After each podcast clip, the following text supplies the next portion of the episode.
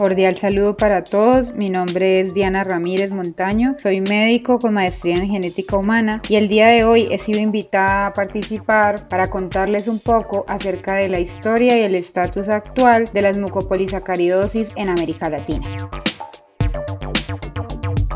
Cabe mencionar inicialmente que las mucopolisacaridosis son un grupo de enfermedades que pertenecen a un grupo aún más grande de patologías que conocemos como enfermedades de depósito lisosomal, las cuales en su gran mayoría están relacionadas con un mecanismo de herencia autosómico recesivo. Se han hecho estudios a lo largo del mundo para tratar de establecer las prevalencias de estas enfermedades y de este grupo de enfermedades que son las mucopolisacaridosis, encontrando que hay variaciones en la presentación de estas patologías a lo largo de las diferentes regiones geográficas y que en particular para el caso que nos compete revisar el día de hoy, la mucopolisacaridosis 4A o síndrome de Morquio tiene unas particularidades en su prevalencia a nivel mundial y en el caso de Colombia, que es lo que vamos a revisar un poco hoy, tenemos que es una de las frecuencias más altas reportadas a nivel mundial. Se ha estimado que esa forma de mucopolisacaridosis es una enfermedad rara, tiene una prevalencia global estimada de 1 en 250 mil recién nacidos vivos. Sin embargo, se han reportado frecuencias más altas como la principal es en Irlanda del Norte, donde hay una frecuencia estimada de 1 en 76 mil y en Colombia, después de esta prevalencia, con una cercana al 1 por cada 145 mil recién nacidos vivos, lo cual dista de unas prevalencias mucho más bajas como las que se reportan a nivel de Estados Unidos de 1 en 200 mil nacidos vivos o en Australia donde se reportan las prevalencias más bajas de 1 en 640 mil. ¿Qué sabemos de las mutaciones que explican la aparición de esta enfermedad genética? Sabemos que se deben a cambios que se originan en un gen que conocemos como el gen GALS que codifica para la enzima específica relacionada con morquio que es la N-acetilgalactosamina 6-sulfatasa. Hemos podido determinar que existen mutaciones a lo largo de todo el gen que codifica para esta enzima y que hay diferentes tipos de variaciones, siendo la principal es que conocemos como variantes Misen, que se relacionan con cambiar aminoácidos en distintas posiciones aminoácidicas de esa proteína codificada. También sabemos que a lo largo de los estudios que se han hecho a nivel mundial se ha demostrado que aparentemente cada una de las poblaciones tiene una prevalencia específica de variables que se convierten en mutaciones privadas para esas diferentes eh, poblaciones y por eso es que en Colombia también tenemos nuestros propios registros y hemos podido identificar que hay una variante que es en la posición 300 uno de la proteína que cambia una glicina por una cisteína aparece en los diferentes reportes que tenemos hasta el momento en una frecuencia mayor al 60%, incluso llegando a estimarse que puede explicar hasta el 78% de todas las mutaciones del país. Esto se viene estudiando desde 1997 y se ha descrito en estudios más recientes como uno adelantado por investigadores nacionales de los cuales participaron miembros de nuestro grupo, el Centro de Investigaciones en Anomalía Congénitas y Enfermedades Raras de la Universidad ICESI, en los cuales por medio de un trabajo colaborativo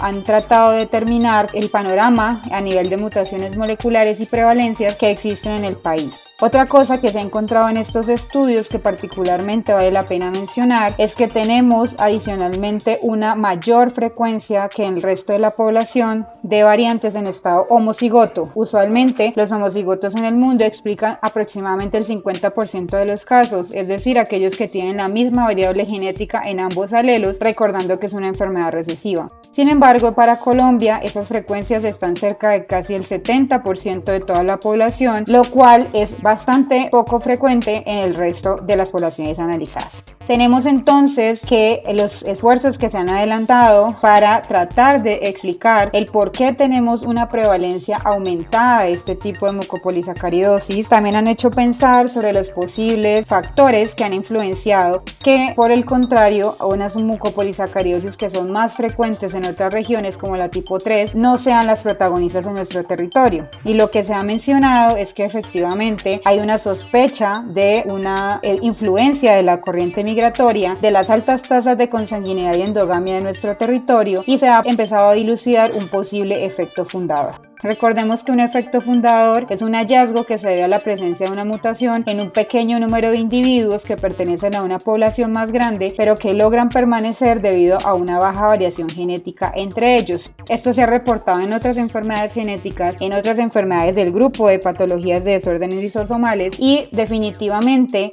el aumento de la endogamia y el aumento de la sensibilidad a la deriva genética se produce entonces cuando un número muy pequeño de individuos establece toda una nueva población y permite que se perpetúen las influencias genéticas de esas variantes. Hemos hecho también adelantos en comprender a través de ADN arqueológico y mitocondrial cómo ha sido esa influencia de los nativos americanos, esos antepasados que pasaban por el estrecho de Bering hace miles de años desde Europa y África y que han traído entonces diferentes componentes genéticos a nuestras poblaciones nativas americanas y es posible que esta mutación, la que cambia en la posición 301 una glicina por una cisteína, pueda haber surgido después de la diferenciación de esos grupos nativos americanos en otros grupos étnicos. Se ha empezado a pensar que esta mutación es frecuente en los individuos de linaje nativo americano y como se ha observado en población marroquí, española y también en brasileros, se ha empezado a pensar que puede ser una influencia europea de ese proceso migratorio. Adicionalmente, para terminar, quiero contarles que existen ya vestigios de que lo que estamos sospechando y que estas eh, inferencias que hemos venido realizando para explicar el comportamiento de la enfermedad en nuestro territorio también se han visto en cerámicas del preclásico mesoamericano